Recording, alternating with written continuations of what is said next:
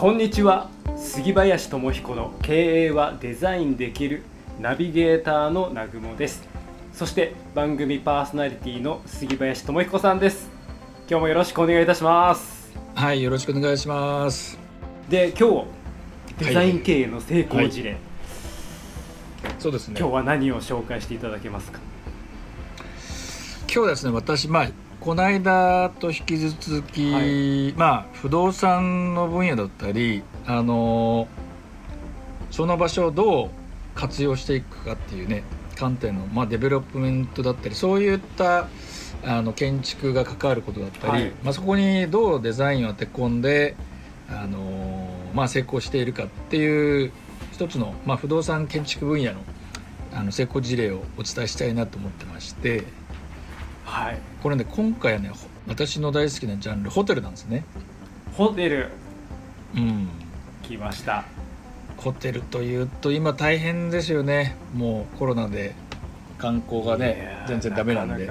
そうですね、うん、あの以前ホテルニューオータニのね、卒業旅行プランなんていうのもね、ご紹介していただきましたけど、うん。うん、今回どういう切り口で？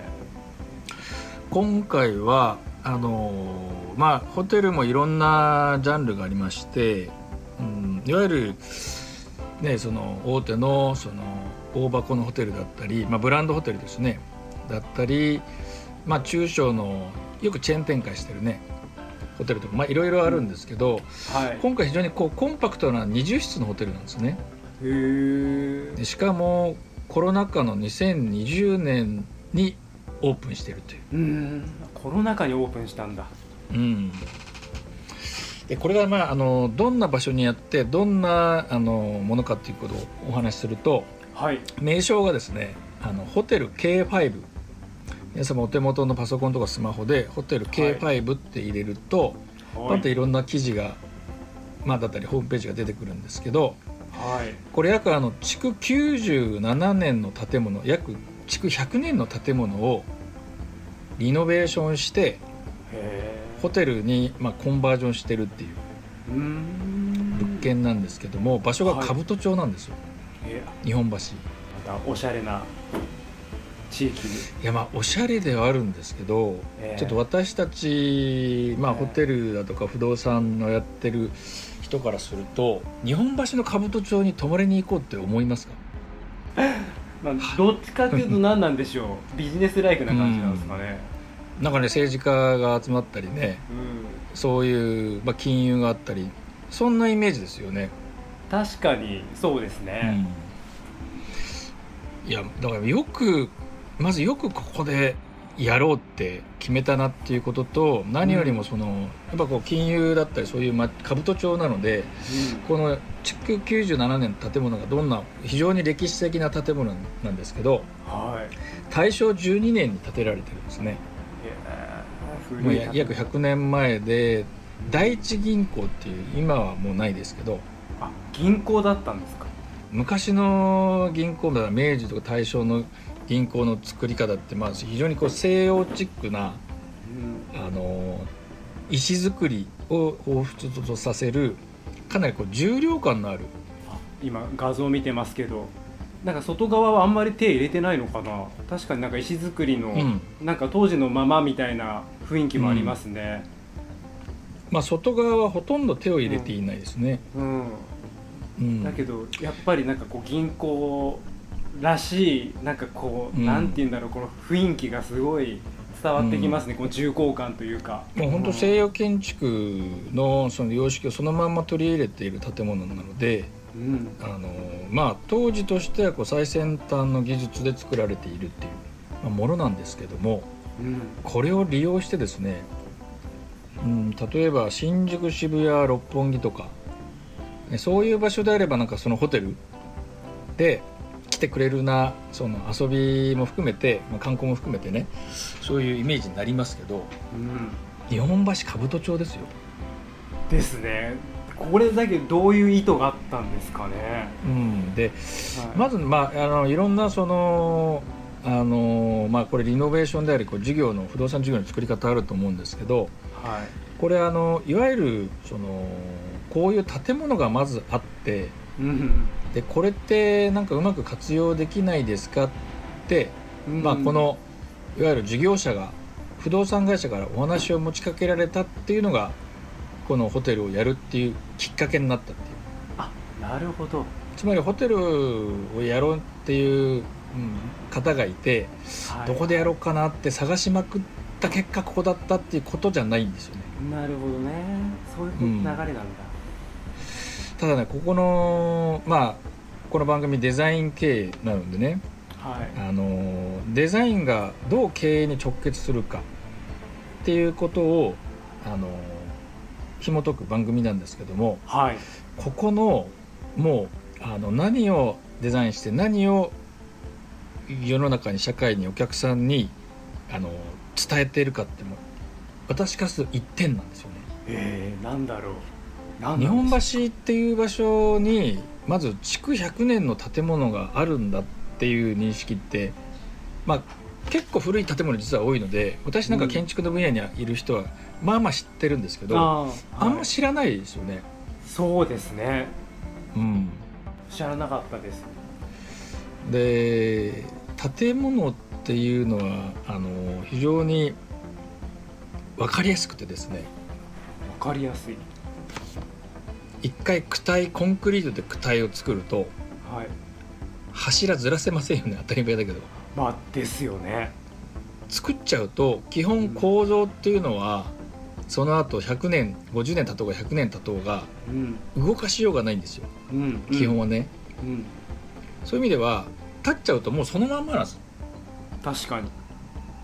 この50年ないし100年の間には銀行以外の、まあ、利用のされ方もたくさんしてきた建物なんですけどその時間経過100年っていう時間が醸し出すうん。雰囲気とかあるじゃないですか。ありますね。京都に行ってね500年築1000年以上のものだとかっていうものをやっぱり人間目の当たりにするとうんものすごい強烈ななんかエネルギーとかパワーとかあのーっていうものなんか感じますよね。なんかその歴史を感じちゃいますよねうん、醸し出しますよこっちがね。想像しちゃいますねいろいろとねうん、それがここのホテルのもう力なんですよね。ああなるほどね本当そこ一点ですかねその100年の時間の経過はいくら払っても買えないんですよ。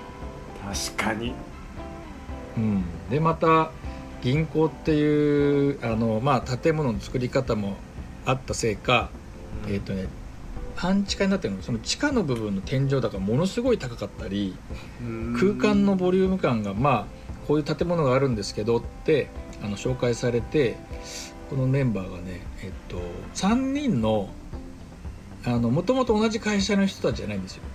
3人のいわゆるコミュニティデザインをしている方だとかはい。あのバックパッカーズジャパンっていう、まあ、本間さんっていう方はい。とか、それぞれ別の活動をしてる方なんですよ。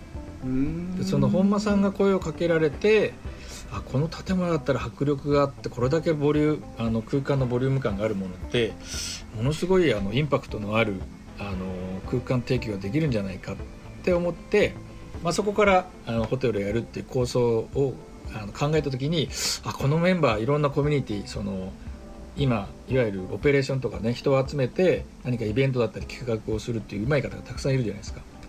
そういうメンバーをそこから集めてこのホテル作りにかかったっていう。だからビジネスってうん。マーケットインチってお客さんのいるところに普通美容院とかラーメン屋さんとかうん。出すパターンとうん全くお客さんがいない住宅街のポツンとしたところに美容室とかラーメン屋さん出すパターン2つあるじゃないですか。隠れ家的なパターンとね、うん、うんうんそのマーケットにインするマーケットインの作り方ではなくてうん。これはこの場所を生かしたとしたらちょっと今までにないものができるぞっていう、うん。求心力のある、うん。あの場所を作ることで人を、まあ、集客ですよね。うんうん。を期待してうん。作っている。ただねまさにまさにだこの K5 は。ホテルをやっている事業者からするとはい。20室ってちょっとありえないんですよ。少ねえぞっていう感じですか？そうなんです。あのオペレーション倒れするんですね。あのあホテルっていうとあのもちろん人件費がか、まあ、人件費との勝負なんですよね。はい。24時間営業するので。うん。でそこに投入する人の数からするとうん例えば10人で10室回すのも10人いたらマックス20人回せるかもしれないう。んうんでそれが、あのー例えば10室のホテルだったら10室と20室同じ人数で回せるんだったらうん。20室の方がいいじゃないですか。まあ確かにそうですね。っていうのがよくまああのーなんていうんですかねホテル業界では言われていることで、あで20室っていうのがねまたね秀逸にチャレンジングなーあーボリュームまあ感、またあれなんでしょうね。そのもともとやっぱ銀行だったっていうそのもともとのキャパみたいなも問題もありつつ、こう一番いい数が20だったんでしょうねきっとね。えーっとねいや一番いい数が20だったんじゃないんですよ。そういうことじゃないですか？じゃない。逆20しか作れないここは。ああまあ言っても25とかねうん分かんないけど、そのぐらいのボリューム感しかないところでうん。つまりもともとホテルをたくさんいや例えば AP ホテルさんとかはい。とんがり帽子をかぶった社長いますよね。ええあの、まあ、アパホテルさんとかね。え えはい。がじゃあややりますかって話来たとしたらやらないですよね。まあそのぐらいチャレンジングなこうん。う場所というか。あのーで一つ面白いのはですねここデザインを手掛けているのがスウェーデンのあの建築家集団建築家ユニットではい。クラースン・コイビスト・ルーネっていう、うんまあ、うん。一回聞いただけでも覚えられないですよね。クラーソン・コイビスト・ルーネっていう、まあ、建築チームえがここを手掛けてるんですけーど、えあのーヨーロッパイタリアもフランスもそうですけど行っていただくともうほ新築のホテルって非常に数少ないんですよ。ーうんうんうん。そうなんだ。築100年200年500年のお城だったりアパートメントをああの改修工事してーはい。ほとんどホテルにしてるっていうのは、まあ、もう当然の文化なんですよね、あそうなんだ。うん、で向こうの普通のアパートメントマンションって言われるのも築200年とか300年当たり前ですから。そういう文化があるんですね。うん。っていうか日本が特殊。ってことなんですねうん。まあ、アメリカは300年足らずの国なのでうん。築500年の建物っていうのはありえないんですけどうん。ヨーロッパではまあ下手すると1000年近いとかねっていうのは普通に石造り、まあ、地震が少ないっていう条件もあるんですけどはい。日本はまああのこのなんだろう築50まあ戦後70年経ってますけどはい。その壊して建てるなんていうのは、まあ、戦後の話であってうん。その昔はまあずっとあの建物をも維持していくっていう文化だったんですけど、まあ、あの向こうのその500年とかっていうものからすそれが普通の生活に入ってるんですよね。だからスウェーデンのこの方たちからしてもそういうものをリノベーションするっていうのはな何でもないっていう。シンプルに普通の話。空間が一つ一つ一部屋一部屋うんなんか溶け合ってるな、デザインが、まあ、とにかくちょっと写真をね今お聞きの方は見ていただきたいですね。たくさんここがあの いわゆるジャパンテイストではあるんですよ。デザインが。あそうですか。そうなんです。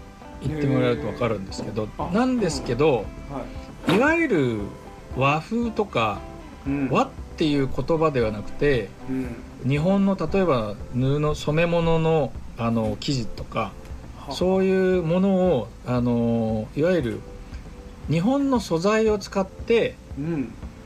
あのザッツ日本を表現するんじゃなくてうん。この場所ならではのうん。あのあったフィットしたあちょっとまあヨーロッパで北欧っていうものもテイストで入れたものを日本の素材で作ってるっていう。なるほど。これちょっと言ってみないとわかんそうなんですね。うん。うん、なるほどこれっていただくと分かる。うん。行ってみたい。でここがあのーここ近年あのオープンしたはい。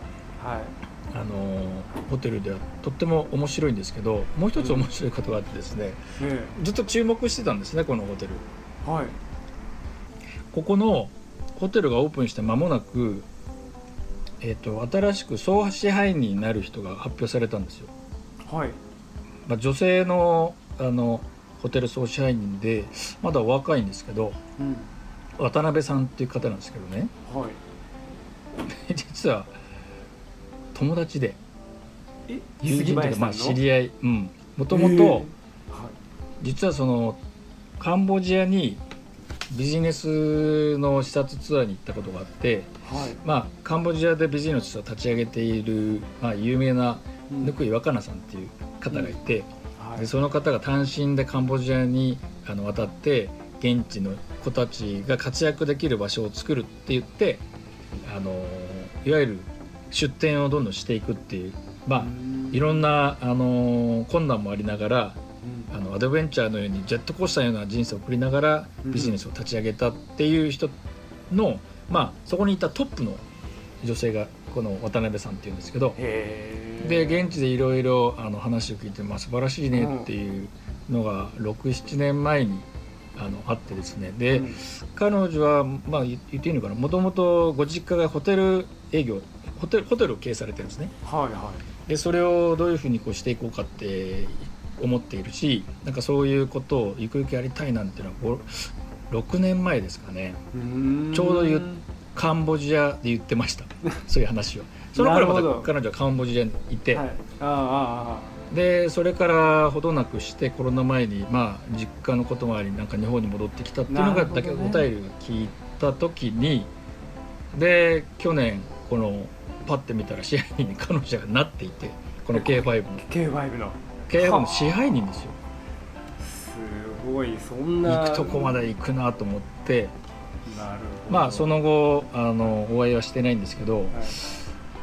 あの、まあ、狭いようででも本当にそのそういうチャレンジをしながらやっぱり言っていたのはそういうホテルっていうような場所を通しながらなんか人があのこう楽しんだりだとか、うん。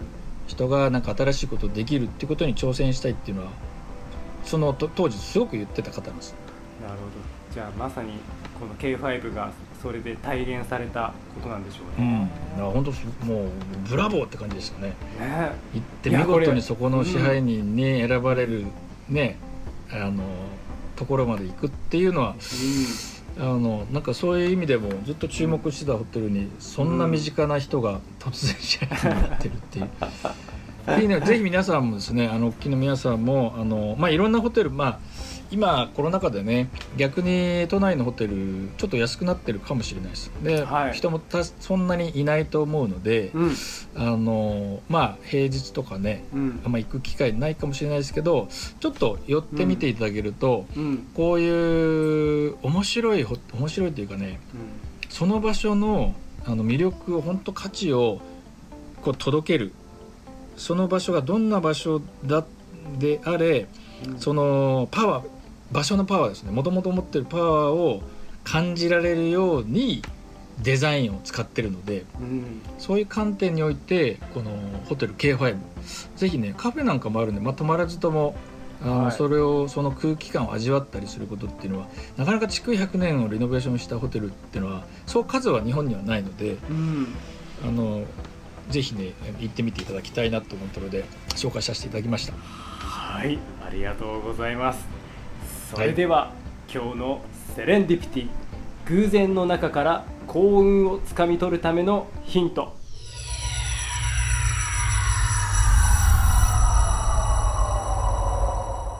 現実は言葉が作る。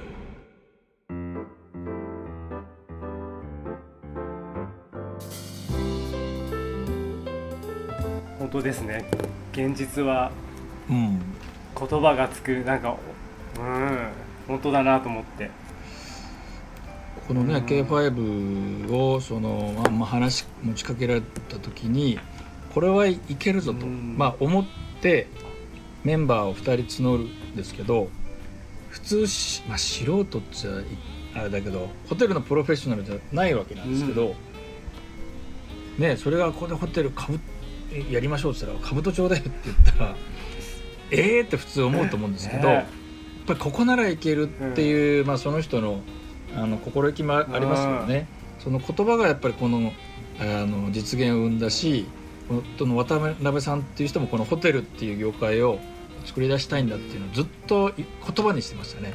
やっぱ,、ね、やっぱそれが現実になるっていう、ぜひ今度ねゲストにもしできたらお呼びしたいなと。